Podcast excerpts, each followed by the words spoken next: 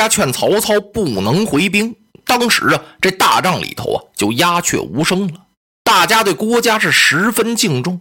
这些谋士当中啊，属郭嘉年轻，他今年才三十六岁，可是呢，计谋过人呢，胸藏锦绣，腹隐机谋。他给曹操出谋划的策呀，是十有九中，所以大家呀都很佩服他。郭先生啊，您怎么不同意我们劝丞相回兵呢？不能回兵啊，我们已经打到这儿了。现在袁熙、袁尚逃到乌桓踏顿那儿去了。袁绍活着的时候，他就经常收买乌桓的民心，他就想把这个地方拿过去。如今他们两兄弟跑去了，一定要和乌桓是勾结一处。咱们要是放着不捉，就等于是纵虎归山，剪草不除根，为丧身之本呢。终究是咱们的后患，说不定咱们已经得来的季轻忧病，得而复失。所以说。必须兵进乌桓，杀死二袁。啊啊啊！奉孝，那咱们要兵进乌桓，那刘表要偷袭咱们许都呢？不能，列公且请放心，刘表他没有这个胆识，他只能守摊子。别看刘备去投他，他不能重用刘备。他要一重用他，刘表自己就完了。他不重用他，刘备怎么能够替他去卖命，去驰骋于疆场呢？恐怕刘表连想都不敢想，很可能刘备能提醒他说：“现在曹丞相已经带兵北征，咱们去打许都。”但是刘表啊，他绝不肯点头，所以我们的许都是万无一失。丞相，您就只管进兵。哎呀，大家议论了一番，郭嘉说的也对啊。冯孝，就算刘表不打咱们的许都，那那咱们怎么往前运这个兵马呀？人马能过去，咱这粮草也上不来呀。我们听说呀，前边那个道是越走越难走，那可怎么办呢？郭嘉一听啊，这个呀，这个我也想过，可是还没想好。正好啊，大家这一问，我跟丞相说一说。我想在这儿开两条河，开河啊，咱们挖它两条渠呀。陆地咱们可以进兵，水路呢，咱们可以运粮啊。哎呦，大伙儿一听啊，我说奉孝啊，你把这事想的可太容易了。那两条河要是运起军粮来，它不是小河沟啊！那大河开起来，它得多少人力物力啊？仨月五月也完不成啊！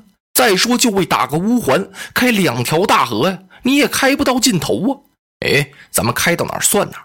再说了，这次咱们把河开好了，粮食运上去，打了乌桓，取了二元，这两条河留下来，以后还能造福于黎民百姓。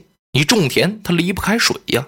事儿倒是好事儿，不过这可真费点劲。那大家呀，都瞅着曹丞相，等丞相定夺。曹操啊，手捻着胡须想了想，嗯，他看着郭嘉微微一笑，那意思是奉孝，你这个主意高啊，就按照郭嘉说的，就这么做。挖渠，一声令下，军民齐动，好家伙，就挖起河来了。挖了两条大渠，一条平鲁渠，一条啊叫泉州渠。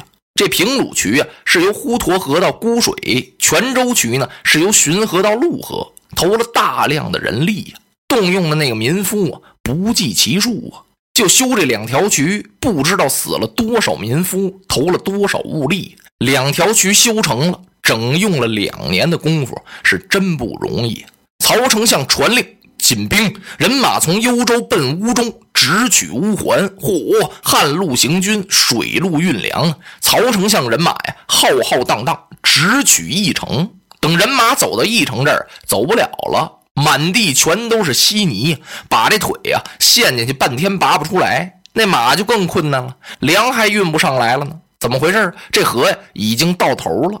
你开什么河也有个尽头啊，它不能开起来没完呢。再一打听啊，义城这儿啊，离乌桓还远着呢呢。这下子呀，大家可犯愁了，都劝丞相：“我说丞相啊，咱别走了，这仗啊，咱们就算了吧。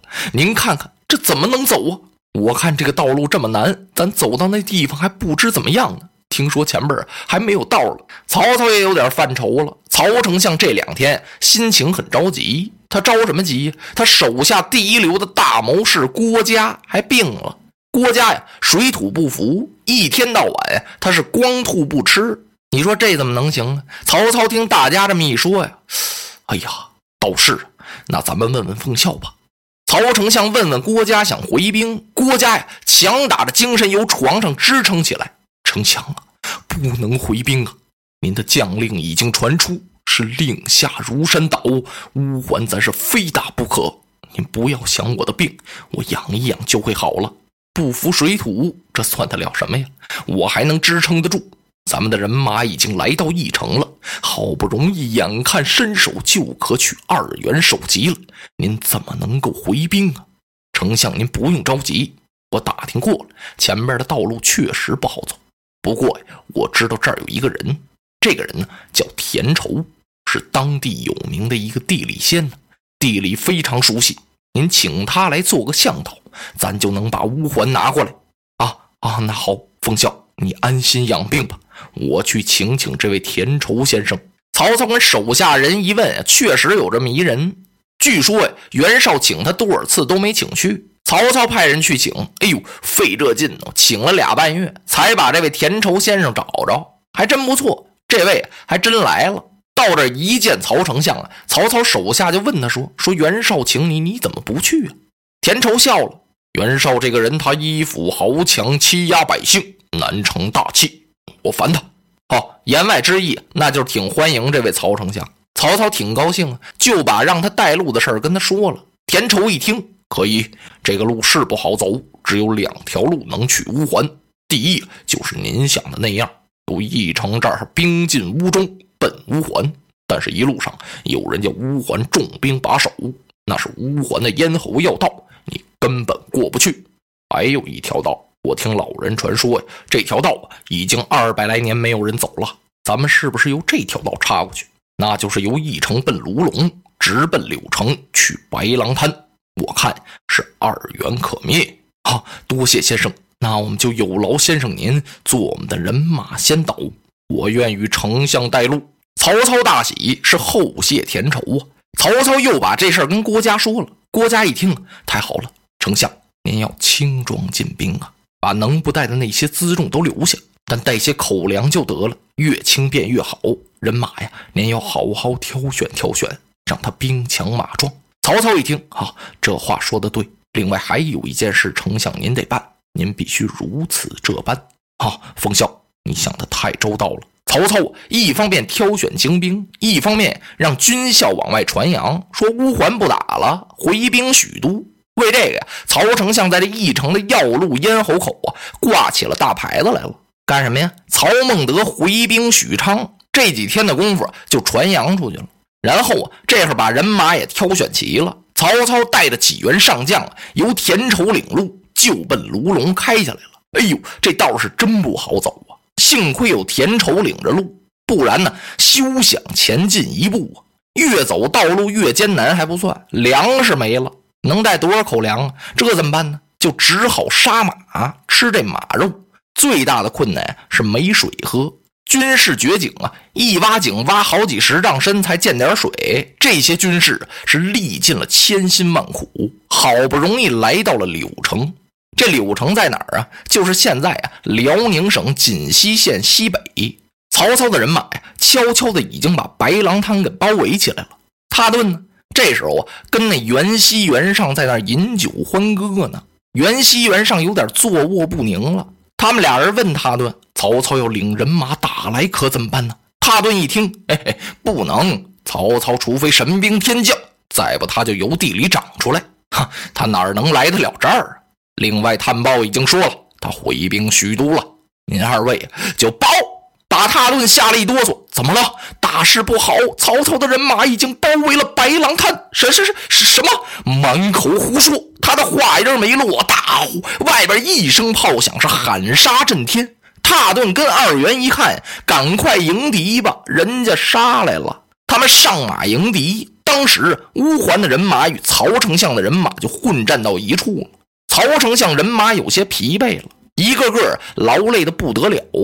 乌桓这些人马是以逸待劳啊，而且都十分凶猛，杀了曹兵都纷纷后退。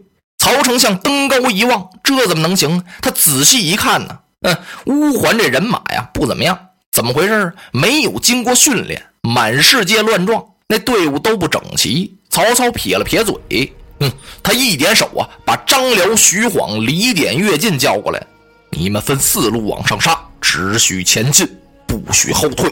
我亲自给你们擂鼓助威。张辽一听，哎呀，丞相，您可不要冒这个风险呢。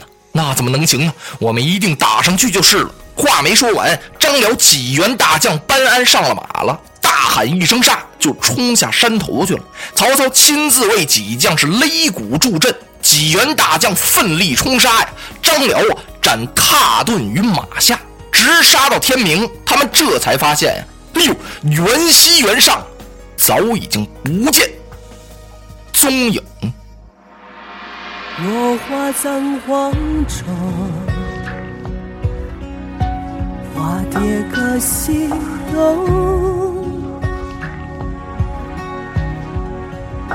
千年之后的我，重复着相同